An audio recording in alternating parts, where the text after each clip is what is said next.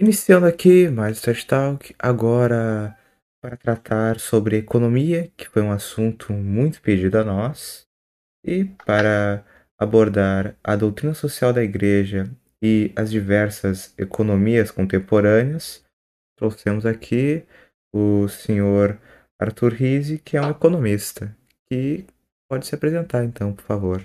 Bem, é, primeiramente, meu nome é Arthur Rizzi, né? eu sou eu não sou economista, sou historiador, mas eu estudo história do pensamento econômico.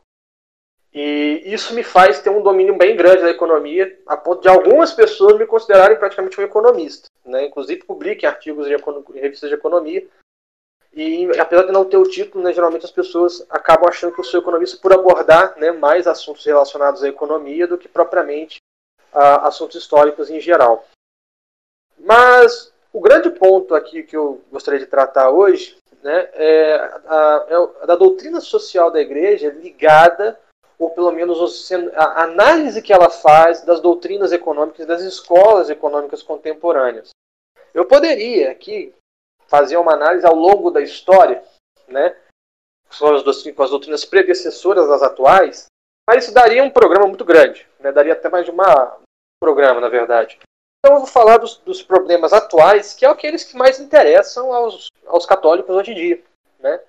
É, como, porque no nosso cotidiano nós somos forçados a tomar opções que muitas vezes nós não gostaríamos. Votar em Bolsonaro ou votar em Lula, ou, enfim. Nenhum dos dois candidatos, por exemplo, na eleição ano que vem está aí, representa o pensamento da igreja em matéria moral, em matéria econômica. Entretanto, nós somos, como cidadãos brasileiros, portadores de um CPF, de um título de eleitor forçados a escolher entre um e outro, né, na perspectiva, na esperança de votar no mal menor, ou simplesmente anular o voto, que também é uma alternativa bastante respeitável e eu jamais criticaria quem, quem fez isso, até porque eu mesmo o fiz. E, e como a igreja ela trata dessa questão? Né? Como ela aborda isso? Ela aborda, como todos nós sabemos, acredito que os ouvintes do Trad Talk também já devem saber, da doutrina social da igreja. É, talvez seja um dos pontos é, menos controversos é, entre tradicionalistas e neoconservadores, o pessoal do Concílio Vaticano II também, por uma simples. É, foi um dos pontos onde sofreu, foi um dos pontos da doutrina da igreja onde sofreram-se menos alterações. Não vou entrar aqui em questões de liturgia, questões de doutrina, mas as doutrinações da doutrina social da Igreja entre os pontífices pré-conciliares e pós-conciliares foram muito pequenas e quase sempre ligadas a, a, aspectos onde elas foram mais substancialmente afetadas é, a questões políticas propriamente ditas. Nas questões econômicas, que é que convergem aqui no nosso programa, que convém ao nosso programa aqui, não houveram substanciais alterações, pelo contrário, há uma saudável continuidade. Né? Os princípios éticos, eu acho que todo mundo já deve ter ouvido falar. Alguns dividem em quatro, outros dividem em cinco.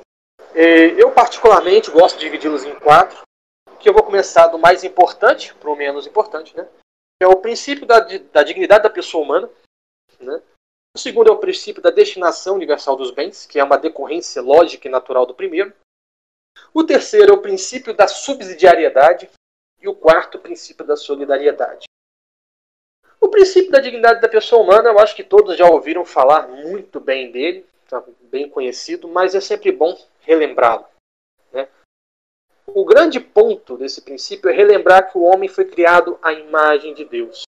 Nós vivemos numa época em que cada vez mais a imagem divina do homem é negada, seja pela ciência, seja pelas ideologias, hora de esquerda, hora de direita, e cada vez mais o naturalismo se impõe, e hoje nós já vemos fenômenos um tanto bizarros e caricaturais, como, por exemplo, as mães de pet, e, e veganos, e grupos que igualam o homem a um animal irracional, como se ambos fossem absolutamente indistinguíveis.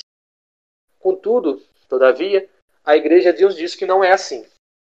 A Igreja nos lembra, é claro, que devemos sempre tratar os animais animais e os recursos naturais com a maior eh, gentileza e, e bondade possível. Não devemos fazer um uso uh, irresponsável dos bens que ele diz que Deus dispõe na natureza. Veremos isso com mais detalhes no princípio da destinação universal dos bens.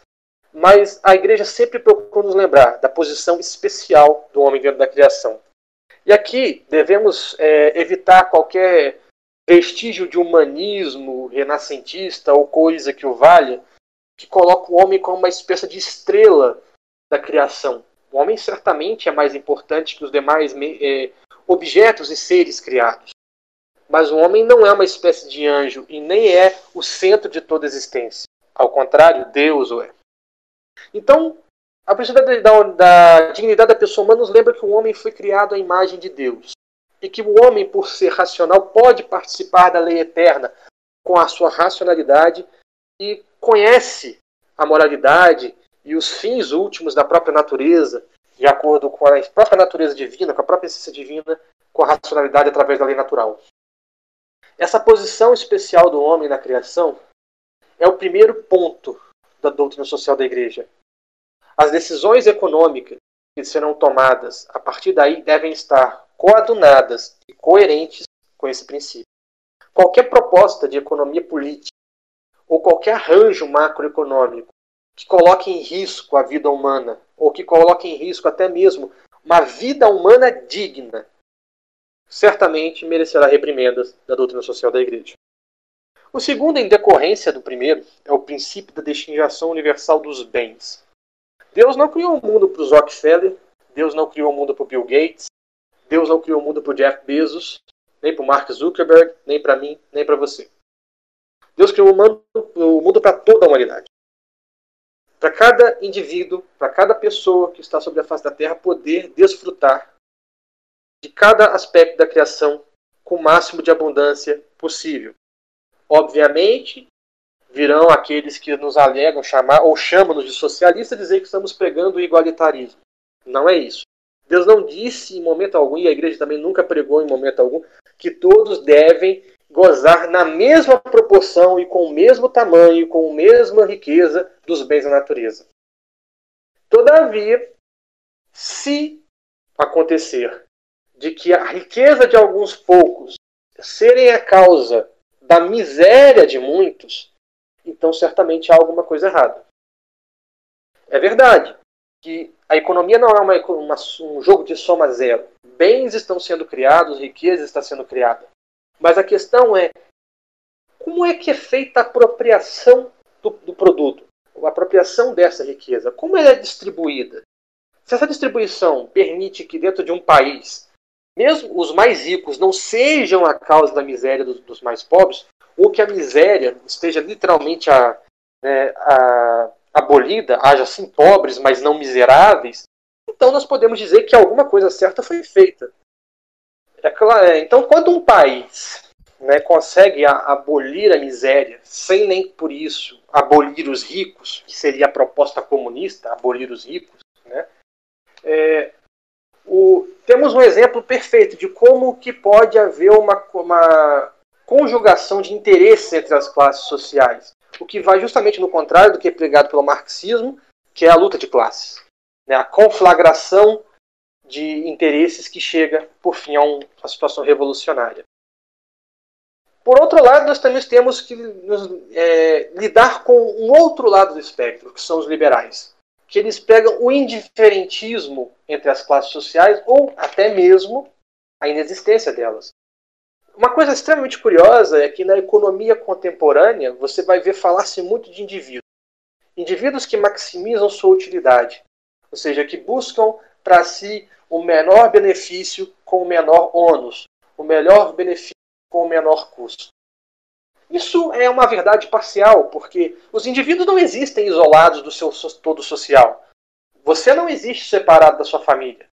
Seus membros da sua família não só você, seu pai, sua mãe, sua avó, não existem separados dos, dos amigos e do emprego onde eles trabalham, dos seus patrões, não existem separados da sua comunidade religiosa. Ou seja, um indivíduo se integra a um tecido social. Ele não é um átomo, ele não é uma entidade que fica flutuando no espaço. Ele está ligado e interligado com várias pessoas e dentro de uma estrutura social que tem aspectos bons, mas também tem aspectos viciados, tem aspectos problemáticos. Né? Então, o princípio da destinação universal dos bens não lembra isso, não lembra disso, né?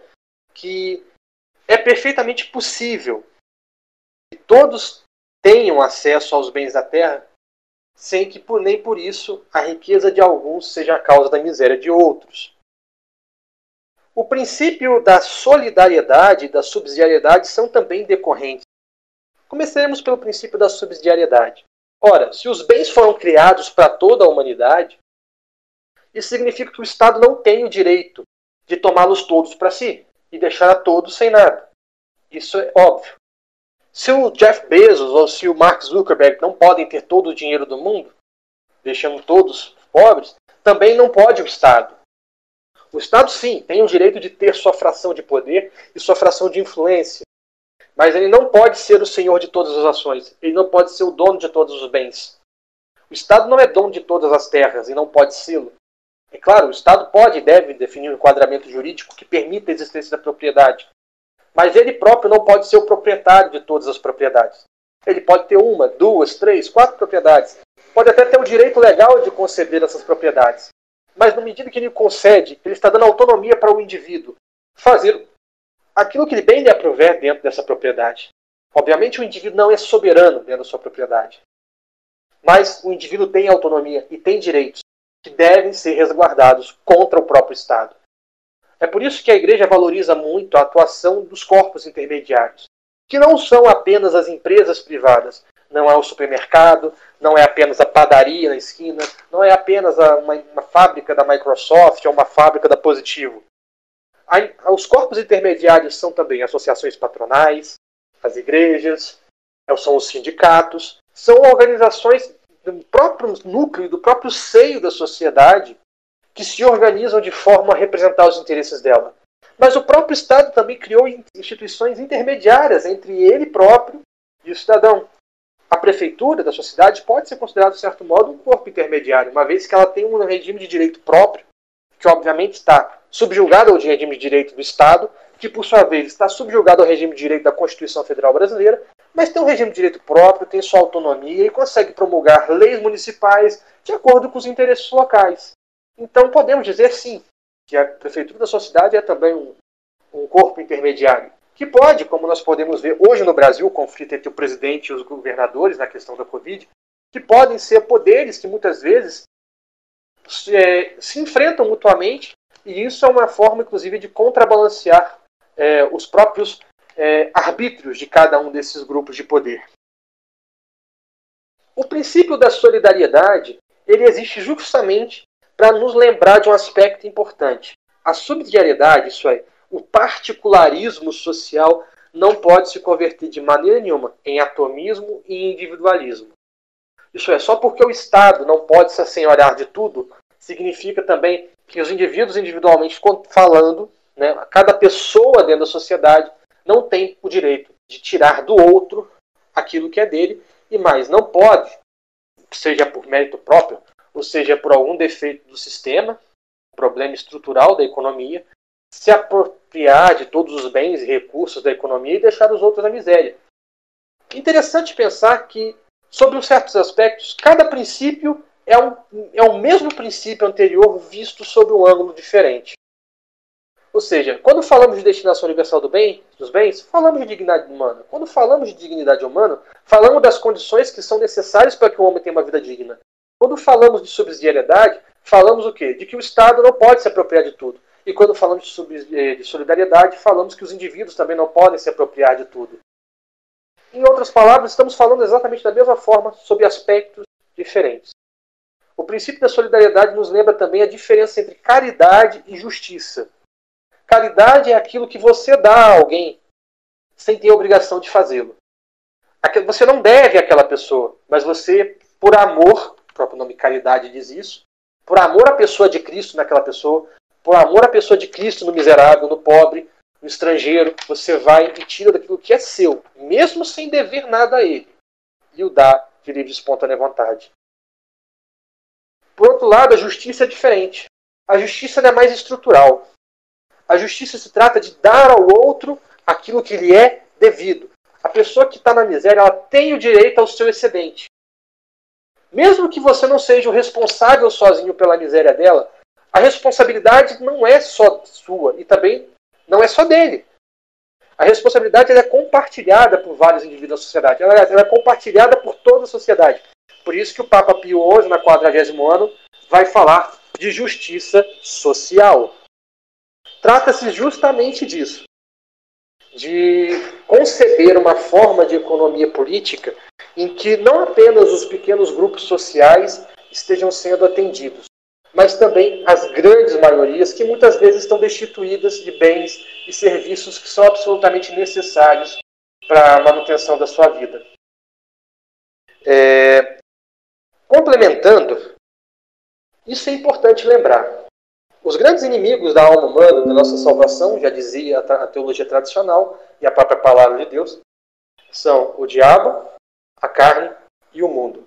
A economia entra justamente nesse ponto, no mundo.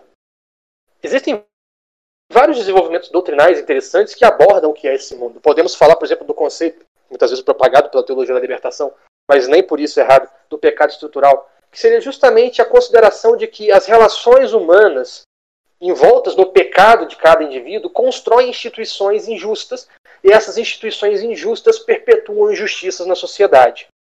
Ora, o que, que é o mundo moderno se não as injustiças perpetradas pelas revoluções burguesas que acabam criando instituições iníquas, instituições essas que são apoiadas na usura, que são apoiadas na discriminação, nos ódios, que acabam afetando toda a nossa sociedade até os dias contemporâneos.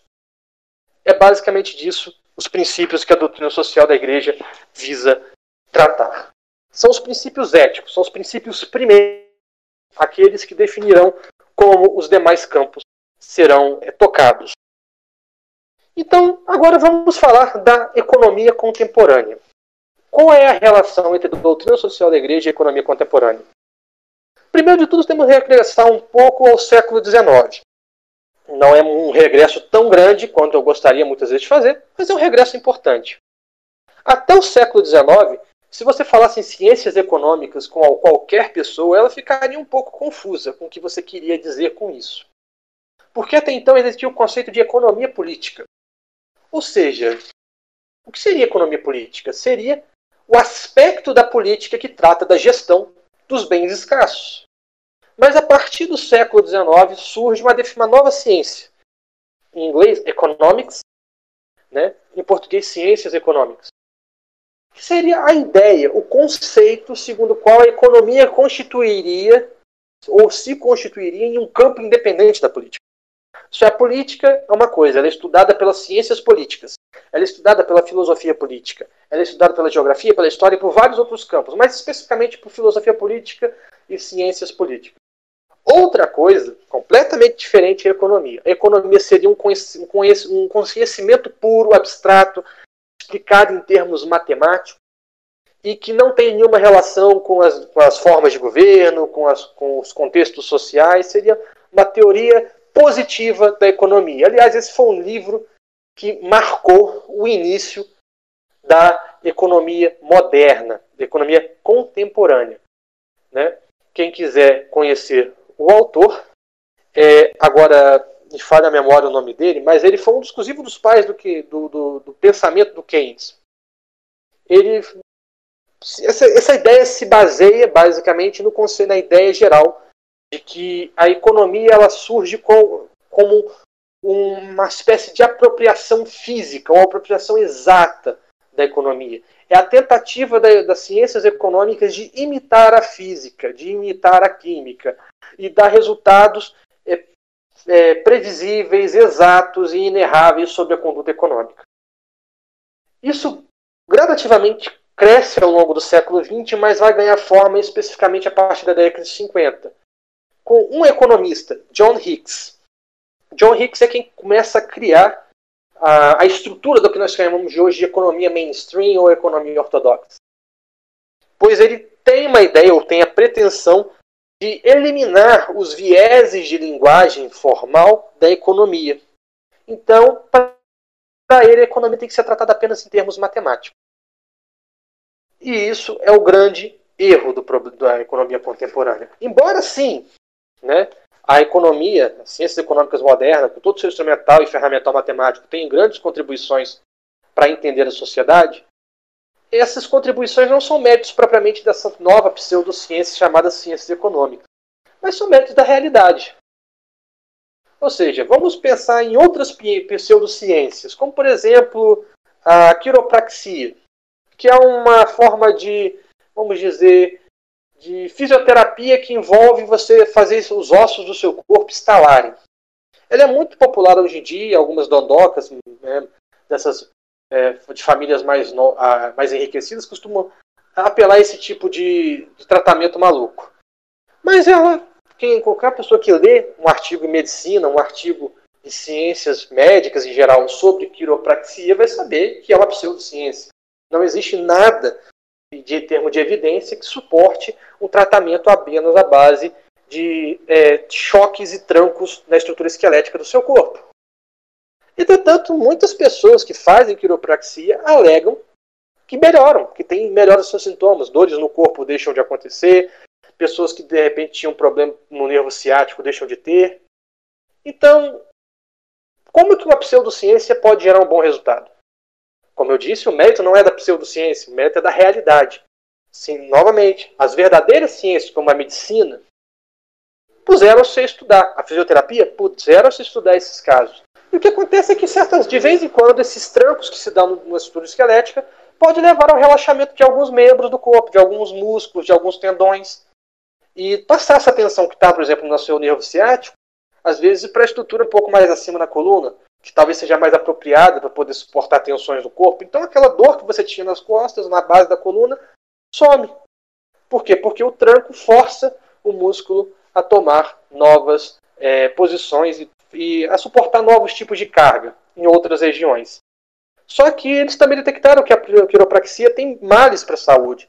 Esses trancos que se dão na estrutura esquelética, esses estalos que se fazem, podem causar danos, fissuras, desgaste nos ossos, pode causar problemas nos tendões.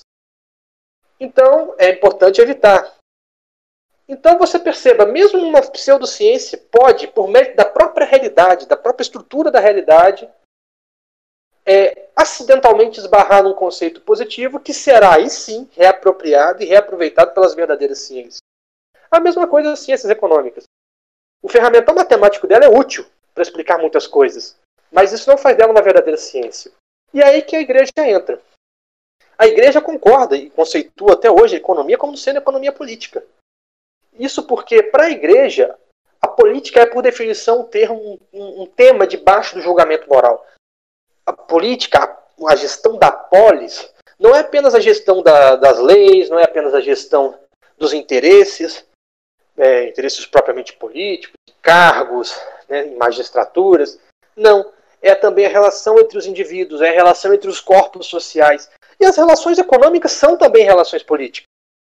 São relações que você estabelece com pessoas com as quais você não tem motivação pessoal para lhe promover um bem, um serviço de livre espontânea vontade ou sem qualquer contrapartida. Isso é uma coisa que um economista católico, né, o escolástico, eu gosto muito, John D. Miller, chama atenção no seu livro Redeeming Economics. Está sendo traduzido agora pela Versalto para o Brasil, chamado Redimindo a Economia. Se vocês quiserem procurar, vocês vão achar no site da Versalto, eu recomendo muito. Ele chama a atenção o seguinte: o grande mito da economia contemporânea é o mito do açougueiro que está lá em Adam Smith. Ou seja, o açougueiro te promove um pedaço de carne não porque ele gosta de você, né? mas porque ele gosta do dinheiro. Ou seja, porque ele quer o dinheiro, ele te vende um pedaço de carne. Ou seja, do alto interesse do açougueiro, do egoísmo do açougueiro que nasce o pedaço de bife que você tem no seu prato. Só que o John Miller traz uma coisa bem interessante. Ele nos lembra, à luz de Santo Agostinho, que não é o amor ao dinheiro ou o alto interesse do açougueiro que é a causa disso, mas é o amor que o açougueiro tem pelos seus filhos, pela sua esposa, que faz com que ele tenha disponibilidade de vender um pedaço de carne. Não é porque ele quer ter dinheiro, é porque ele quer usar o dinheiro, um meio de pagamento, para comprar um bem para os seus filhos, para sua família, que ele quer te dar um pedaço de carne. É basicamente isso. Ou seja, não é do interesse dele puramente mercantil, mas é do interesse dele de fornecer com amor, sem contrapartidas, alguma coisa à sua família que nasce a necessidade dele comerciar, de fazer efetuar uma troca com você. Ou seja, com as pessoas que nós somos mais próximas, nós damos bem sem precisar esperar nada em troca. Mas com as pessoas que nós não conhecemos, nós esperamos alguma coisa em troca. É uma garantia. É até um mecanismo de segurança. E não há nada de errado com isso. Ou seja, o indivíduo egoísta, tomístico, do pensamento liberal tradicional, convencional, é um mito. Mas a ideia de que a economia também se constitui em um campo separado da política tem um segundo erro, um segundo grande problema. Se foi feito intencionalmente? Foi para poder separar política, que está debaixo dos juízos morais e dos juízos éticos, da economia. Assim, a atividade econômica pode seguir livre, leve, solta, sem qualquer preocupação com juízos morais. Assim, toda imoralidade, toda falta de, de caráter, todo mau caratismo pode ser praticado nas relações econômicas. Mas se vocês pensarem o que acontece em Wall Street e o que acontece na nossa Faria Lima. Especulação, é, vários tipos de pump and dump que acabam levando pessoas à falência. Algumas ações de mercado que parecem muito mais jogos de azar, como a chamada venda descoberto, que é geralmente feita com empréstimos de ações de terceiros e você especula com ações que nem são suas. E se você tomar um prejuízo, não é você quem toma, é a pessoa que lhe ofereceu o bem. Então, são ações completamente descaradas e completamente imorais que acontecem todos os dias no nosso sistema econômico e que são tratadas com naturalidade. Afinal de contas, a economia não está debaixo do julgamento da moral. E a igreja discorda disso. Aliás, eu gostaria de recomendar a vocês um texto muito interessante, salvo engano, do cardeal Ladaria Ferrer, atual prefeito da Congregação da Doutrina da Fé, tem muitos problemas, mas é, eu acho um texto interessante, chamado sobre questões pecuniárias né, ou Pecuniarias Questiones. Vocês vão encontrar no site da Santa Sé, onde ele fala um bocado desses aspectos, e ali, pelo menos esse texto, com muita ortodoxia, e eu acho que vale a pena de ler. Né? E o segundo objetivo de separar a economia da economia política, ou da política, melhor dizendo, é tirar do Estado aquilo que lhe é pertinaz dentro da política. Ou seja, o Estado é o agente da política por si. O Estado não tem apenas a possibilidade de intervir na sociedade, ele tem o dever de intervir nela. Porque isso é propriamente política. Mas se você tira a política de dentro da a economia de dentro da política, o Estado não pode intervir nas relações econômicas. Vou dar um bom exemplo para você. É, imagine um cara que está passando cheques é, sem fundo por aí. Ele compra na loja daqui da minha esquina, passa um cheque sem fundo ele vai numa padaria, passa um cheque sem fundo. Ora, esse cara vai ser pego pela polícia em algum momento. Por quê? Porque, embora seja uma relação econômica, essa é considerada uma relação mais propriamente política do que econômica. Porque, geralmente, essas pequenas violações econômicas elas estão muito mais ligadas ao roubo de bens e serviços. Afinal de contas, se você pegar um bem na padaria, pegar um pão na padaria e não pagar, isso é um furto. Você está roubando. E o que é a diferença de você pagar um, passar um cheque sem fundo e pegar um bem? É você estar tá pegando um bem sem pagamento. Então isso é considerado uma coisa de polícia. Né? Mas você vê a falta de critério e a falta de consistência lógica. Quando um grande empresário, um mega investidor da Bolsa de Valores, né, leva um banco inteiro à falência e destrói várias empresas, criando uma verdadeira é, crise econômica por causa de especulação imobiliária, especulação financeira, isso de repente já não é mais considerado um roubo. Né? Isso já não é considerado mais um problema. Isso aí já é o mercado abrindo, entendeu? Ele está só especulando com a oferta e a demanda, a oferta e a procura por ativos financeiros. Por que, que isso não é tão roubo quanto o cara que passa um cheque sem fundo? Porque é conveniente para a nossa elite econômica atual tirar a economia da esfera de ação do Estado. Em outras palavras, a grande finalidade da criação da pseudociência chamada ciências econômicas é justamente criar este clima de inação do Estado e permitir assim o individualismo, o liberalismo e a usura, que é justamente a base e a razão da, da ruína de muitas economias. E não diferente da nossa também. Então, você perceba que na raiz dessa separação entre economia e economia política, entre economia e política, há uma razão ideológica. Ou seja, é justificar o status quo, a não intervenção do Estado, é justificar o individualismo, é justificar o iluminismo, o liberalismo, o naturalismo. e todos os outros males sociais que advêm de várias e várias heresias modernas. Ora, o Estado, como ente político, ele pode intervir na sociedade politicamente. E se a economia é política, o Estado pode intervir na economia. E é aí que nós temos, temos que pensar. Então, se o Estado pode, deve intervir na economia, qual sabe, como, como nós podemos saber quando e como ele vai intervir?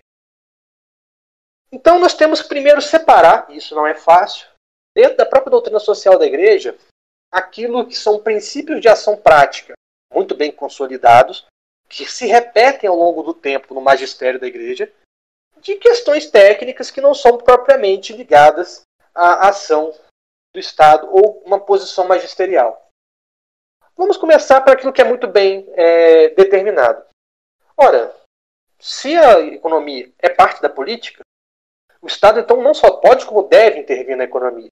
Logo, nós podemos concluir com um mínimo de racionalidade que a intervenção do Estado é uma, uma função natural e normal da economia. Logo, é um princípio de ação prática que, que a doutrina da igreja suporta, apoia. Né? Então, a intervenção estatal talvez seja o, princípio, primeiro princípio da, da, de ação prática da, que a doutrina social da igreja consagra. Como será feita essa intervenção? Obviamente, se é um princípio de ação prática, ele deve estar subordinado aos princípios primeiros. Ele deve preencher todos os requisitos da destinação universal dos bens, da subsidiariedade, da solidariedade e da dignidade da pessoa humana. Ou seja, uma ação prática que viole um desses quatro princípios certamente não será apoiada pela doutrina social da igreja. Agora, se uma ação prática visa resguardar esses princípios, obviamente se trata de uma ação que está de acordo com a doutrina social da igreja. Ou seja, então quais são essas ações? Bem, se isso é intervenção do Estado, ela tem que obedecer esses quatro princípios. Então, portanto, ela deve primeiro habilitar os corpos intermediários ou os corpos sociais. Ela não pode ser uma ação que cause a dependência dos corpos sociais em relação ao Estado. E nem ser uma ação estatal que cause a dependência dos indivíduos para com o Estado. Isso seria puro assistencialismo. Pelo contrário, tem que ser uma ação capacitante. Vou dar um exemplo. Imagine você duas pessoas. as duas conhecem pessoas que infelizmente estão viciadas nas drogas. Uma não exige nenhuma contrapartida dessa pessoa. Ela pode vir dormir na, minha, na sua casa, comer da sua comida, beber da sua água, depois volta para a rua e vai usar drogas à vontade. A segunda até aceita da guarita essa pessoa, mas ela vai precisar mudar de vida. Vai precisar parar com as drogas, vai ter que procurar um centro de reabilitação, vai ter que começar a frequentar a igreja, vai ter que começar a trabalhar. Qual dessas duas, a primeira ou a segunda, está trabalhando na habilitação, na recuperação dessa pessoa? Obviamente, a segunda, não a primeira. A primeira está apenas fornecendo assistencialismo. Você vem cá, come, dorme, depois volta para sua vida é, infeliz, para sua vida viciada. Enquanto o outro aceita da guarita, aceita da proteção, mas com contrapartidas. Agora você vai ter que trabalhar, agora você vai ter que procurar uma igreja, você vai ter que procurar um atendimento especializado, um centro de reabilitação. O segundo caso vai criar um cidadão capaz de viver em sociedade não vai precisar mais no futuro desse, desse tipo de ajuda, desse tipo de auxílio. O primeiro estará sempre dependente da pessoa que ajuda. Então, é a mesma coisa na economia. A intervenção do Estado deve capacitar os agentes econômicos e não torná-los dependentes do Estado. Então, vamos pensar o seguinte: qual dessas duas ações econômicas são mais capacitadoras, são mais emancipadoras ou são mais habilitadoras dos indivíduos? Uma ação estatal que visa todo mês botar 100 reais na sua conta, sem nenhuma pré-condição, e ou uma ação estatal que, por exemplo, o Estado faz uma licitação para construir uma ponte. Uma empreiteira vai, abre vagas de trabalho para poder contratar é, né, pedreiros, contratar operários para construir essa ponte. E você vai lá e se candidata a essa vaga. Quem, quem vai te pagar, diretamente falando, vai ser a empreiteira, embora o dinheiro tenha vindo do Estado. A segunda, você está ganhando o seu próprio sustento pelo seu trabalho, enquanto segundo, no primeiro caso, você está recebendo dinheiro do Estado por lindamente existir, apenas por respirar e ocupar um lugar no espaço.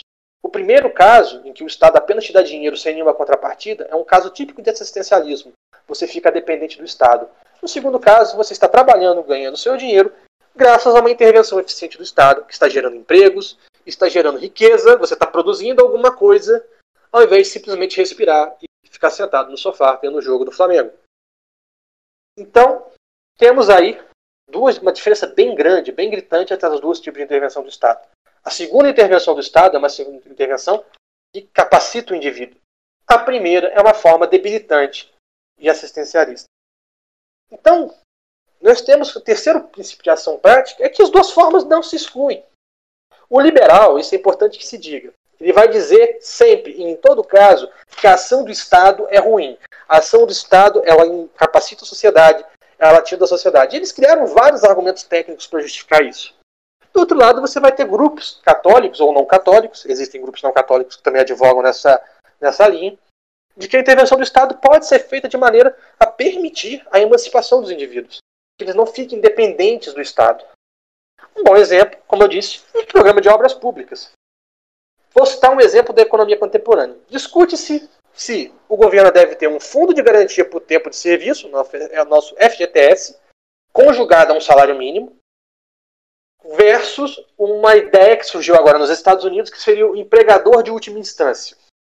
Qual é a diferença entre os dois modelos de economia, dois programas econômicos que estão sendo propostos, propostos no debate contemporâneo? O FGTS, o governo vai te pagar um salário enquanto você estiver desempregado. Durante certo, claro, certo período de tempo, nesse meio tempo você procura um bom emprego, porque esse dinheiro vai acabar em algum momento. Enquanto que o empregador de última instância basicamente é o seguinte: olha, você ficou desempregado, não tem problema. O Estado está oferecendo a você um salário para você construir uma ponte lá no Quiprocó do Vale, longe pra caramba, mas você vai receber um salário e você vai poder manter sua família e você vai poder é, viver né, bem e produzir alguma coisa para a economia, ao invés de ficar simplesmente em casa curtindo o seu desemprego, se é que isso é algo para se curtir. A segunda forma é mais eficiente que a primeira. Porque a primeira você está pagando a pessoa para não produzir nada. E isso é um gasto potencialmente inflacionário, segundo a minha concepção. Enquanto que a segunda forma, a pessoa está produzindo alguma coisa para a sociedade. Está construindo uma ponte, está construindo uma estrada, está construindo um viaduto, está construindo uma escola, está construindo um hospital. Isso gera bens e serviços para a sociedade que serão usados pelas pessoas muitas vezes mais pobres. Há também pesquisas econômicas interessantes que demonstram que se distribui melhor a renda quando você gasta com as pessoas mais pobres é infraestrutura que vai ser útil para elas, do que simplesmente ficar repassando dinheiro para lá e para cá, tirando de quem tem mais ou de quem tem menos, e etc. Não que isso não seja algo útil, é, mas não deveria ser o centro da política econômica. Existem o que, que os liberais infiltrados na igreja, que gostam de deslegitimar a atuação do Estado, fariam para poder contrapor o que eu estou falando? simplesmente começariam a, a, dizer: não, eu concordo em princípio que o Estado pode intervir. Mas ele, esse indivíduo liberal, esse cripto católico, esse cripto liberal foi na igreja, diria o seguinte: não, mas esse caso não é um caso que o Estado deve intervir. Esse caso ou outro não é um caso. Então nunca haverão casos concretos em que o Estado poderia intervir. Ele sempre vai ter um argumento ou inventar um argumento para que o Estado nunca crie uma intervenção na sociedade.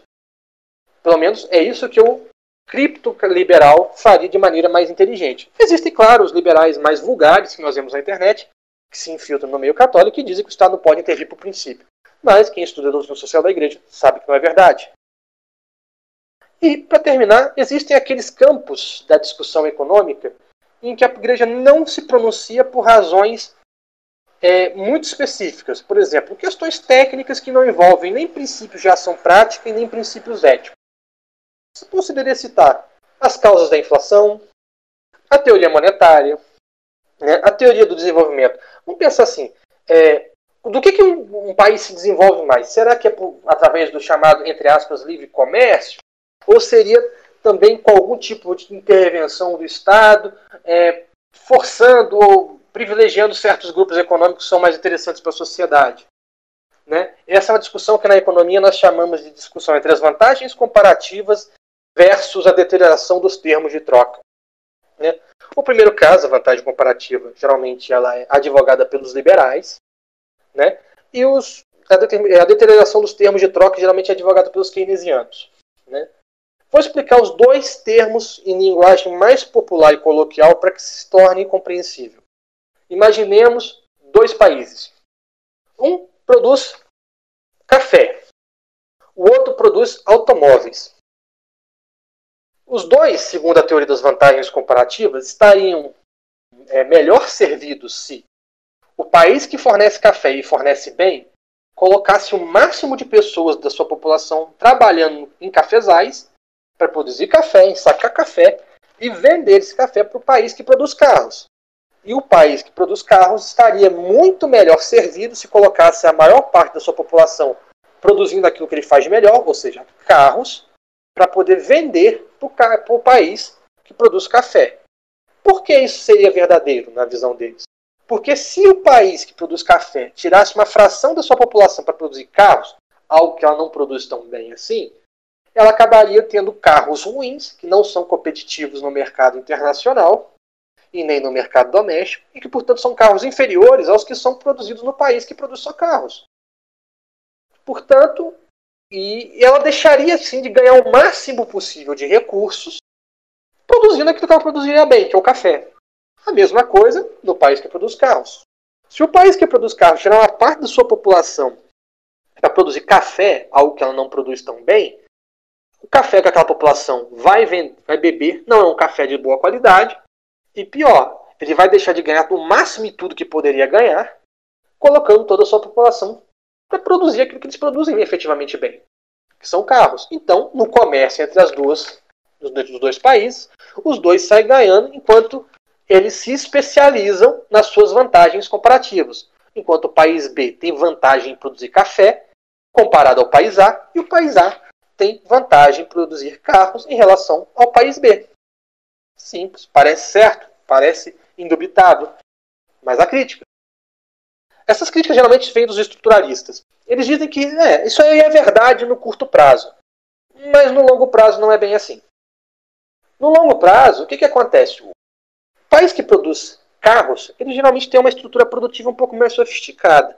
Porque para você ser um engenheiro, para você ser um mecânico, e até para você ser um operário de fábrica que produz uma porca, que produz um parafuso, ou que faz uma calota do carro, você precisa de um pouquinho mais de estudo. E muitas vezes, nesses sistemas produtivos, acontece de que a descoberta técnica ou tecnológica de um campo influencia em outro. Então, suponhamos que no país A que produz carros, né, a empresa A desenvolve um motor mais econômico. Vamos dizer um motor elétrico, muito eficiente, que gasta pouco tempo para poder ser recarregado, o que faria cair muito o custo com combustível, já que a energia elétrica nesse país A seria mais barata que o combustível, que a gasolina, o combustível fóssil. O que, que pode acontecer? Se existir nesse país A uma empresa que também fabrica tratores, ela pode se sentir interessante, interessada em trocar seu motor por combustão por um motor elétrico. Assim, ela conseguirá vender seus tratores né, é, por um preço menor, mais competitivo e assim ganhar mercado. Suponhamos que nesse país ainda existe ainda uma minoria de pessoas que trabalham com a terra, sei lá, produzindo soja. Né? Esses tratores mais baratos vai reduzir o custo que o, que o produtor de soja tem com tratores e com combustível, vai sobrar mais dinheiro para esse produtor, ele vai investir mais na sua produção, vai pagar melhor salário, para os seus trabalhadores. Esses seus trabalhadores vão consumir mais bens e serviços dentro desse país A, né, que, que inicialmente produzia só carros, e ele vai comprar ou um carro do ano, melhorando o, o, retorno da empresa de carros, ou vai comprar um videogame novo, se houver uma empresa que produz videogames naquele país. E assim, né, ele gera um crescimento econômico. Ou seja, dentro da indústria, ou da, da, da indústria sofisticada, existe mais elos de produtividade do que na agricultura propriamente falando. Agora, vamos imaginar o país B. O país B produz café. Muito bem, diga-se de passagem. Então, ele, o empresário compra do país A um trator mais econômico para poder, uma colheitadeira mais econômica, para poder é, produzir mais café e colher mais rápido e plantar mais café. Né? O que, que acontece? O plantio de café, o plantio da soja, aquilo que nós chamamos no Brasil de agronegócio, é uma coisa que é cada vez mais tecnologizada e cada vez menos emprega gente. Ou seja, dos três grandes setores econômicos da economia, a indústria, os serviços e o agronegócio, o que menos emprega gente é o agronegócio. E a diferença é gritante. O que mais emprega gente são os serviços tanto serviços sofisticados quanto serviços tradicionais. Quando eu falo serviço sofisticado, pensa num, num banqueiro, um cara que faz investimentos, um trader de um grande banco. É um serviço sofisticado. Pensa no cara que trabalha com TI, tecnologia da informação, que mexe com softwares, que cria software, que cria hardware. Né? Serviços tradicionais pensa no cabeleireiro, no padeiro, etc. Né? A indústria emprega bastante gente, né? e quem emprega menos é o agronegócio. Então, o, quem vai ganhar muito dinheiro no país B, que produz só café, é o cara do agronegócio. Ele vai produzir mais café. Mas mais café não tem grandes elos de produtividade. Mais café não vai fazer surgir uma nova tecnologia. Mais café não vai fazer com que é, o, o padeiro né, ganhe uma nova forma de fazer pão. Nem que o cara que trabalha com tecnologia da informação desenvolva um novo software, porque não existem grandes elos de produtividade entre essas empresas. E muito pior pode acontecer. Né? Como não gera muito emprego, também não vai aumentar a renda pessoas, ou pelo menos de grande parte das pessoas. Então, não vai afetar tão grandemente a sociedade assim. Então, no longo prazo, o país A que produz carros está muito mais bem servido que o país B, que vai ter problemas para poder continuar financiando os seus gastos internacionais. Porque se as pessoas do país B quiserem ter carros, vai ter que comprar do país A. E aí, né, olha a diferença. Isso vai pesar na balança comercial do país B, porque dinheiro que sai do país B para o país A é déficit da balança comercial. Isso pode levar a uma crise no futuro. Isso os estruturalistas chamam de deterioração dos termos de troca. A economia, a, doutrina social da igreja não se, não se pronuncia sobre isso. Isso é um assunto dos economistas.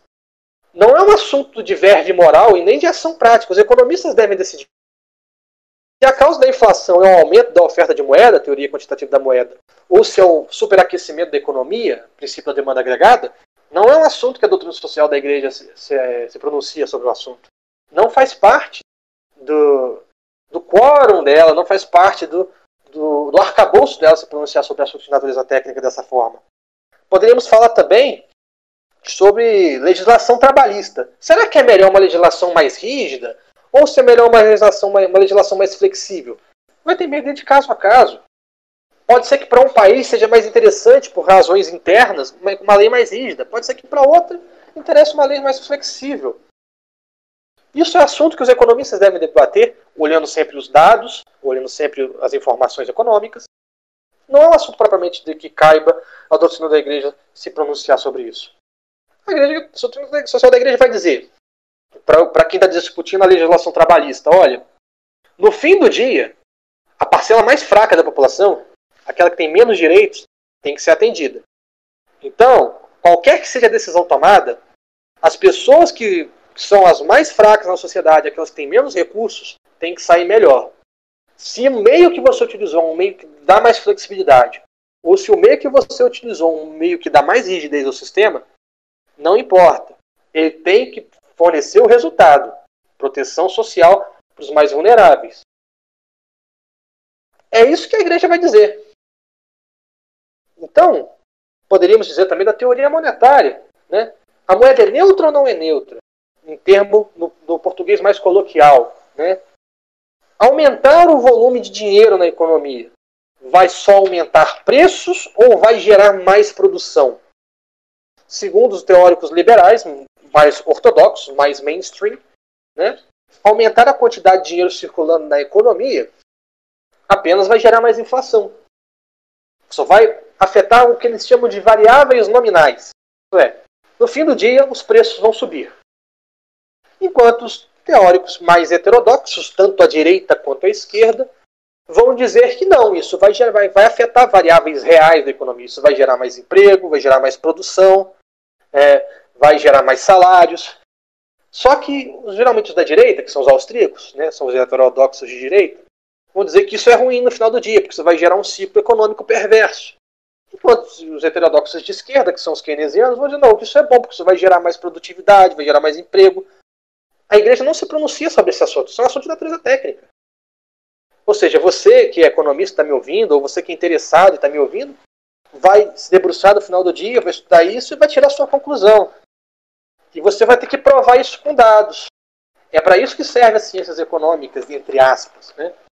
Para você estudar tirar as suas conclusões. Depois você vai e publica num artigo científico e fala: olha, aqui, ó, cheguei a essa conclusão com os dados que eu tive em minhas mãos.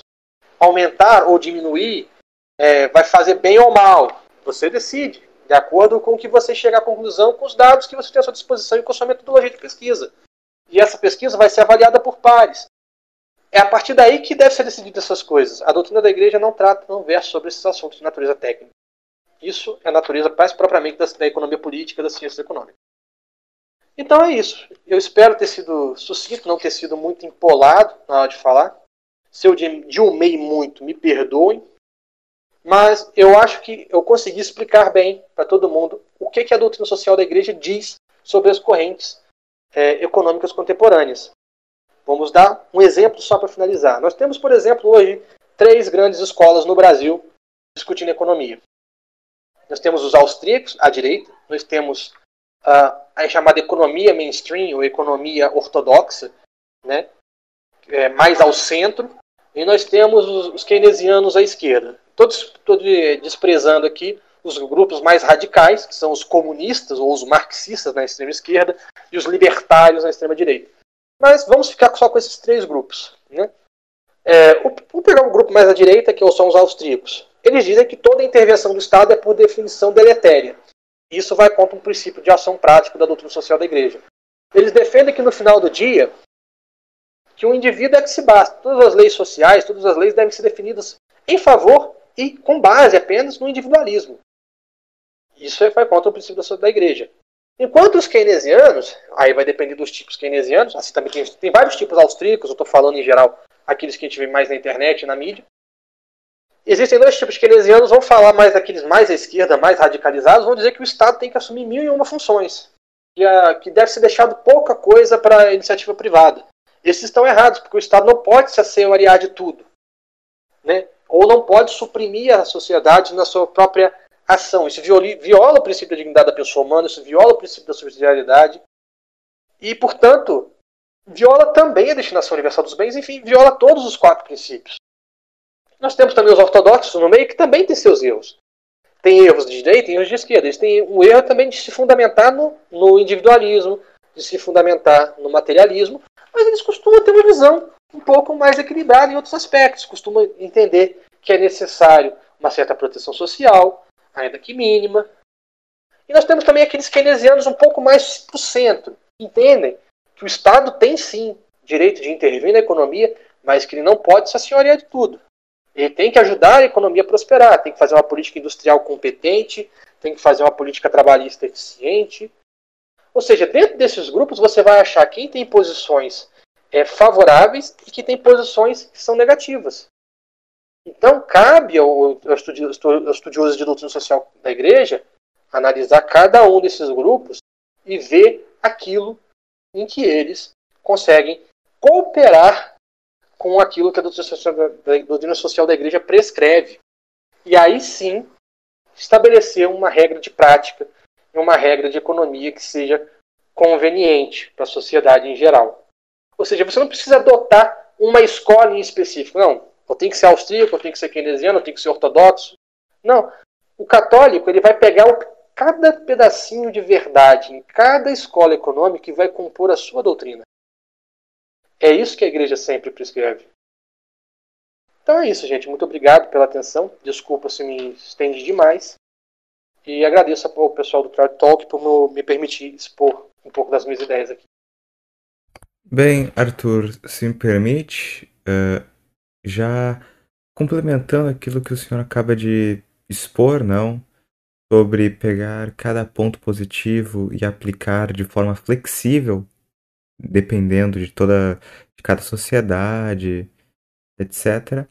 Nós temos hoje muitos movimentos que pretendem colocar algo muito fechado, uh, quase que num rigorismo, sem ceder nenhuma questão a localidade, as necessidades, pessoas que tentam concretizar, uh, militar por movimentos de doutrinas políticas, como você bem disse, extremos e que não cedem nada para nenhuma parte.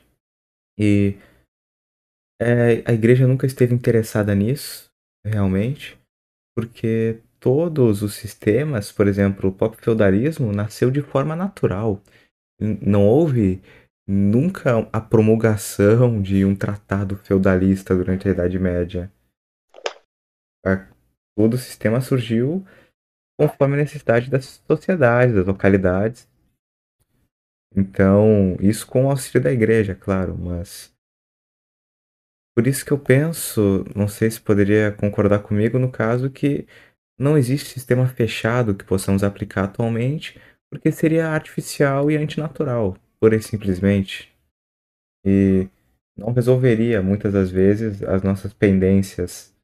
No mais, justamente por sua inflexibilidade, talvez causasse até mais males do que benefícios, visto que seria aquilo do cobertor que acaba.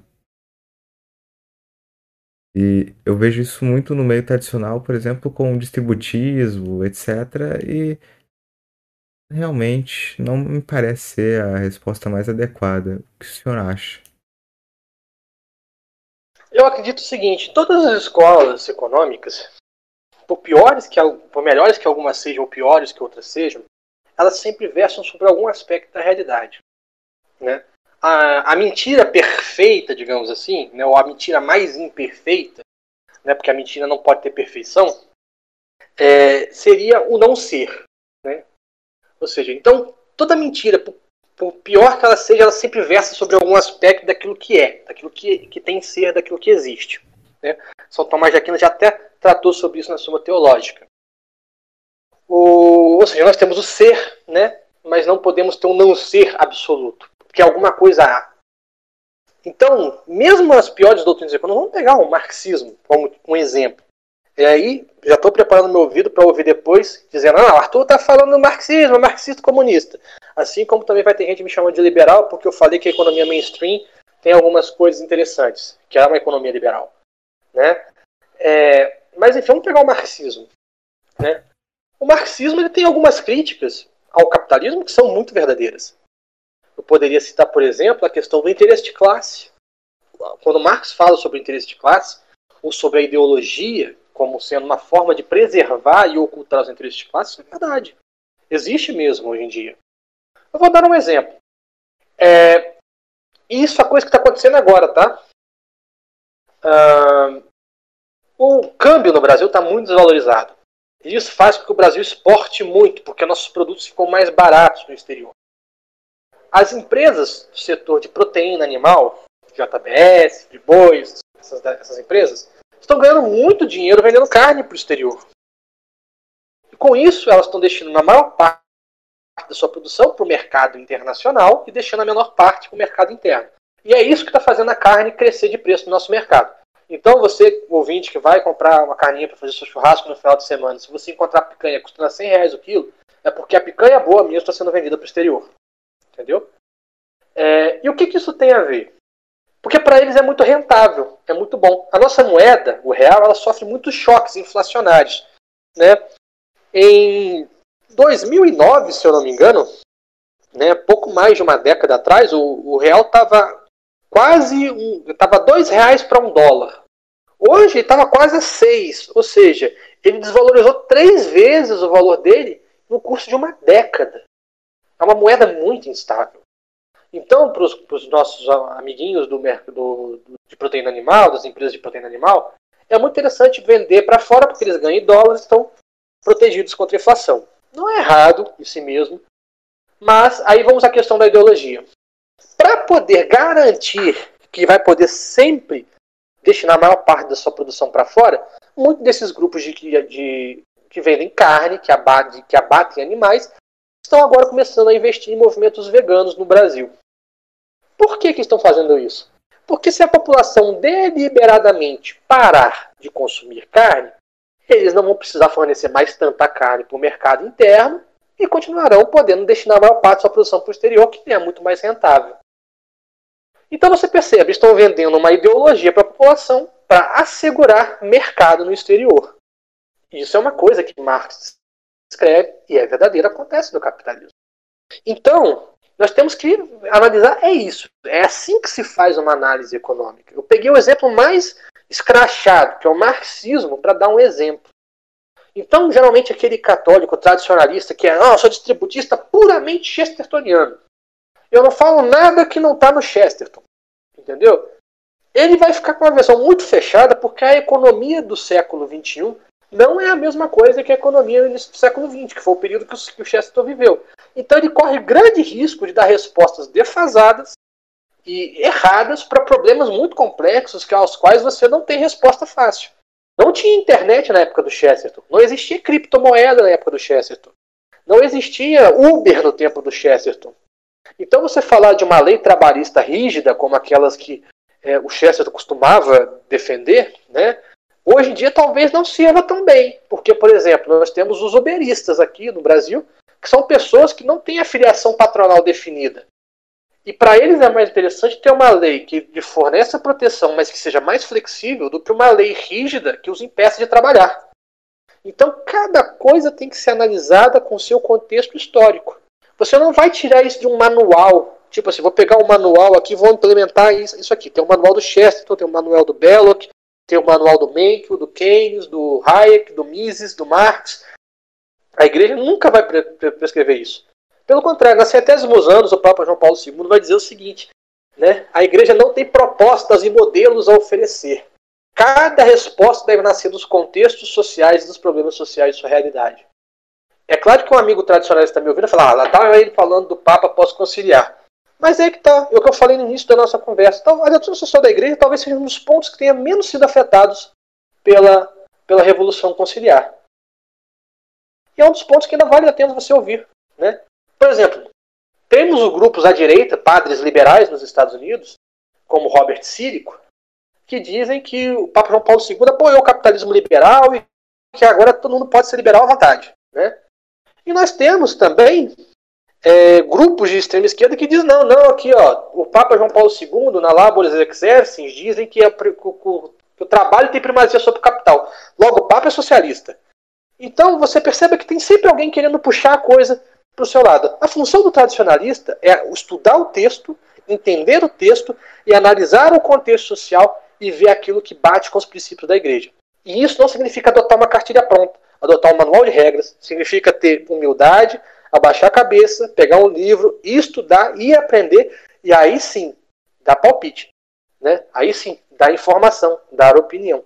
Agora, pegar manualzinho fechado e achar que você vai resolver as questões com base em, em regrinhas fixas é muita pretensão e é muito infantil, porque isso nunca foi a posição da igreja, isso nunca foi a prática da igreja. O feudalismo não nasceu assim. Né? E nem as reformas econômicas que os, que os partidos cristãos goste dele ou não, fizeram na, recentemente, tanto a democracia cristã, cristã na Europa, como os, os salazaristas, os, os franquistas na Espanha, nenhuma delas foram tiradas de manuais de cartilha fixa sem analisar o contexto local. Então é importante você pensar nisso. A, a realidade é muito maior que a nossa mente. A gente tem muito domínio sobre as nossas ideias e acha que é tudo muito fácil, maravilhoso, porque são as nossas ideias, está na nossa cabeça. Nós temos controle sobre ela. Agora, a realidade não. A realidade ela tem um monte de fatores que são é, anárquicos, tem um monte de fatores que são caóticos, que não são previsíveis, né? e que a gente não tem controle sobre elas. Se a gente tivesse tanto controle sobre a realidade quanto nós temos sobre nossas ideias, a gente seria Deus, não seríamos meros humanos. Perfeito. Então, é isso. Penso que cresceu perfeitamente a questão senhor também mencionou muito bem sobre aqueles que buscam sobre essa mesma pretensão de manipular tudo, matematizar completamente a economia, ocultando, por exemplo, o fator do próprio livre-arbítrio humano, e que por essa mesma razão é impossível prever se a bolsa vai subir ou descer por unicamente cálculos matemáticos, mesmo que possamos incluir fatores sociais de alguma maneira, ainda assim é impossível buscar ocultar da economia o seu caráter inegavelmente político e social e jamais sendo uma ciência exata. Porque estamos lidando com a matéria mais difícil aqui que mais se altera, que não são números fechados, e sim pessoas em constante movimento. E alguma ponderação a mais sobre isso? Sobre esses sistemas fechados? Ah, sim, claro. Veja, uma das coisas que eu mais gosto de estudar é, na economia é o seu aspecto caótico. Isso é, a história e a economia têm isso em comum. Né? Elas obedecem aos princípios da teoria do caos. Né? A teoria do caos, para quem não conhece, ela foi um, uma derivação matemática que foi percebida num problema de meteorologia, em que os cálculos matemáticos conseguem ter uma previsão do tempo até uma certa quantidade de dias. A partir de uma certa quantidade de dias, a previsão começa a errar totalmente. Né? Então, por exemplo, em sete dias, com os valores matemáticos que os meteorologistas têm, eles conseguem prever sete dias com eficiência. A partir do oitavo dia, a coisa já começa a desandar. O cara lá no 15 dia está prevendo chove, sol. Chega no 15 dia, tem chuva. Como é que deu o erro? O erro é porque depois, os números que nós usamos, eles têm uma limitação. Por exemplo, vou dar um exemplo do pi. A gente conhece com 3,14, né? Mas é um número maior do que esse. 3,14, 15, 17, 25, 37, 88. E vai infinitamente a, além da vírgula. Essas pequenas alterações para depois do 14 não fazem muita diferença no curto prazo, mas no longo prazo elas começam a gerar resultados muito grotescamente diferentes. Na meteorologia, ao mesmo tempo. Então, por exemplo, o cara vai, vai fazer um cálculo da pressão bariométrica. Ele faz um cálculo de números, vamos supor um número arbitrário, 5,36. Mas depois desse 36 tem um 3, tem um 8, tem um 4. E ele vai somando isso todos os dias. Em algum momento, esses 3 e 8 e 4, depois da, do, do 36, vai modificar o resultado lá na frente, vai modificar o 5, fazer virar um 6, vai fazer o 6 virar um 7. E aí você tem um problema é, que a economia não, que a metodologia não pode ser prevista. A economia e a história é a mesma coisa. Se você tirar uma peça, né, ou modificar as condições iniciais do sistema, todo o sistema depois vai ser modificado. Pode não parecer que isso vai causar grande alteração no curto prazo, mas no longo prazo gera. Né? Um bom exemplo para quem gosta de cinema, é aquele filme Efeito Borboleta. Né? Uma pequena alteração no passado gera cenários futuros completamente malucos. E é assim que acontece geralmente mesmo na economia. Não tem como você prever como cada indivíduo vai agir no mercado. Um cara que às vezes está jurando que ele vai apertar o botão de vender ações no broker dele, não vai vender. Às vezes, ele, por alguma razão que você não consegue compreender ou conceber, ele fala: não, vou segurar essas ações, não vou vender não.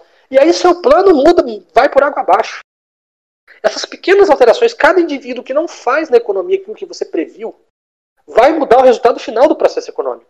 Então toda aproximação ou toda tentativa de calcular o futuro com base em raciocínios matemáticos precisos e fechados estão tendentes ao fracasso. Veja, eu não estou dizendo que os cálculos matemáticos sejam, são inúteis, são úteis. Mas temos que lembrar que são apenas os nossos fracos esforços de seres humanos limitados de conceber o futuro. A isso, a economia deu dois títulos. Uma coisa é o risco, outra coisa é a imprevisibilidade. Uma coisa é o risco calculado, outra coisa é o risco que é impossível de calcular. Então é importante focar ou pensar nisso. Nós somos limitados, nós não temos como controlar todas as variáveis, e a, pensar na economia como um sistema fechado e que tudo se resolve dentro de poucos cálculos é, é simplesmente é, negligenciar o livre-arbítrio. E nós temos muitos grupos econômicos que fazem isso. Eu vou dar um exemplo, que inclusive é citado por Christopher Ferrara, um grande jurista e estudioso católico americano, nacionalista, que no livro dele, é, publicado em inglês, né, é, a doutrina social, como é que é? A, é a, a Church and the Libertária, a Igreja e os Libertários, né? uma defesa da doutrina social da Igreja. Ele vai falar o seguinte: olha, na crise de 2008, os nossos amiguinhos da escola austríaca costumam dizer o seguinte: que a culpa foi do Estado.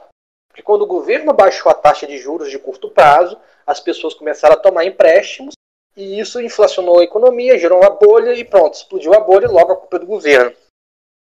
Só que esse cálculo ignora o livre-arbítrio das pessoas. As pessoas não foram, em momento algum, obrigadas a tomar crédito. Certamente que baixar os juros deu um estímulo a tomar crédito. Mas não houve ali uma coerção. Elas foram obrigadas. O governo botou uma arma na cabeça delas e falou: pega o um empréstimo. Não. Foi uso ruim da liberdade humana. Por quê? Porque o ser humano ele é maculado pelo pecado original, ele tem vícios, tem ganância, é suscetível à luxúria, à gula, à avareza. E é inclusive essa é uma palavra muito importante. Né? Tem um economista e historiador, Neil Ferguson, que no livro dele é, a, a Ascensão do Dinheiro, nomeou um capítulo, né? É, Sonhos de Avareza.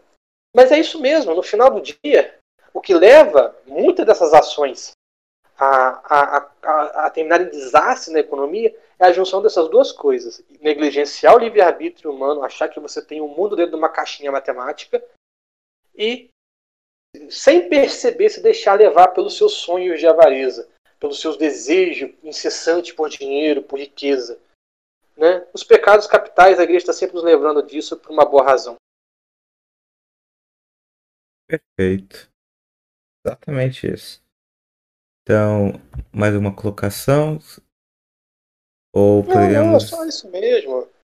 Né? Se alguém quiser saber mais informações sobre o assunto, eu sempre recomendo né, alguns autores católicos sobre isso.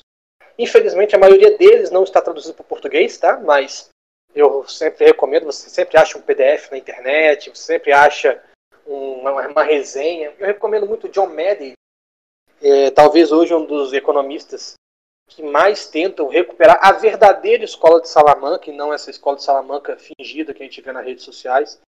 Ele tem um livro chamado Toward a Truly Free Market, Diante de um Verdadeiro Livre Mercado, em português.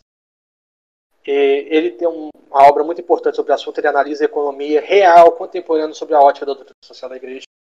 Recomendo também a obra do John D. Miller, Redeeming Economics, já falei durante a nossa apresentação. Também uma obra muito importante sobre o assunto. Né? E, se possível, também a obra do padre John Loris, né? uma obra de 1929, né? sobre o pensamento de Juan de Mariana. Né? Leiam essa obra, vocês vão conhecer o verdadeiro pensamento do Mariana, que não tem nada a ver com essas maluquices que a gente vê na internet. Sobretudo, leiam os documentos pontifícios sobre economia, com muita atenção, com muito cuidado, sempre à luz daquilo que a igreja sempre pregou, a igreja sempre, sempre pregou. Não com essas novas igrejas novos modismos religiosos que vão surgir em ambientes hora de esquerda ou de direita. Então, muito obrigado, Arthur, por ter vindo aqui se dispor a tratar sobre um assunto tão interessante, tão necessário na nossa atualidade. Vide o sobe e desce da economia, que muitas vezes acaba quebrando as esperanças das pessoas e que buscam uma razão para essas fatalidades ocorrerem e a justificativa delas acaba sempre derivando atualmente em ideologias perversas e enfim, o senhor sabe, não? Então, para trazer um pouco de luz a esse tema, penso que foi muito necessário. Então, muito obrigado por ter participado, muito obrigado a todos que ouviram e até a próxima.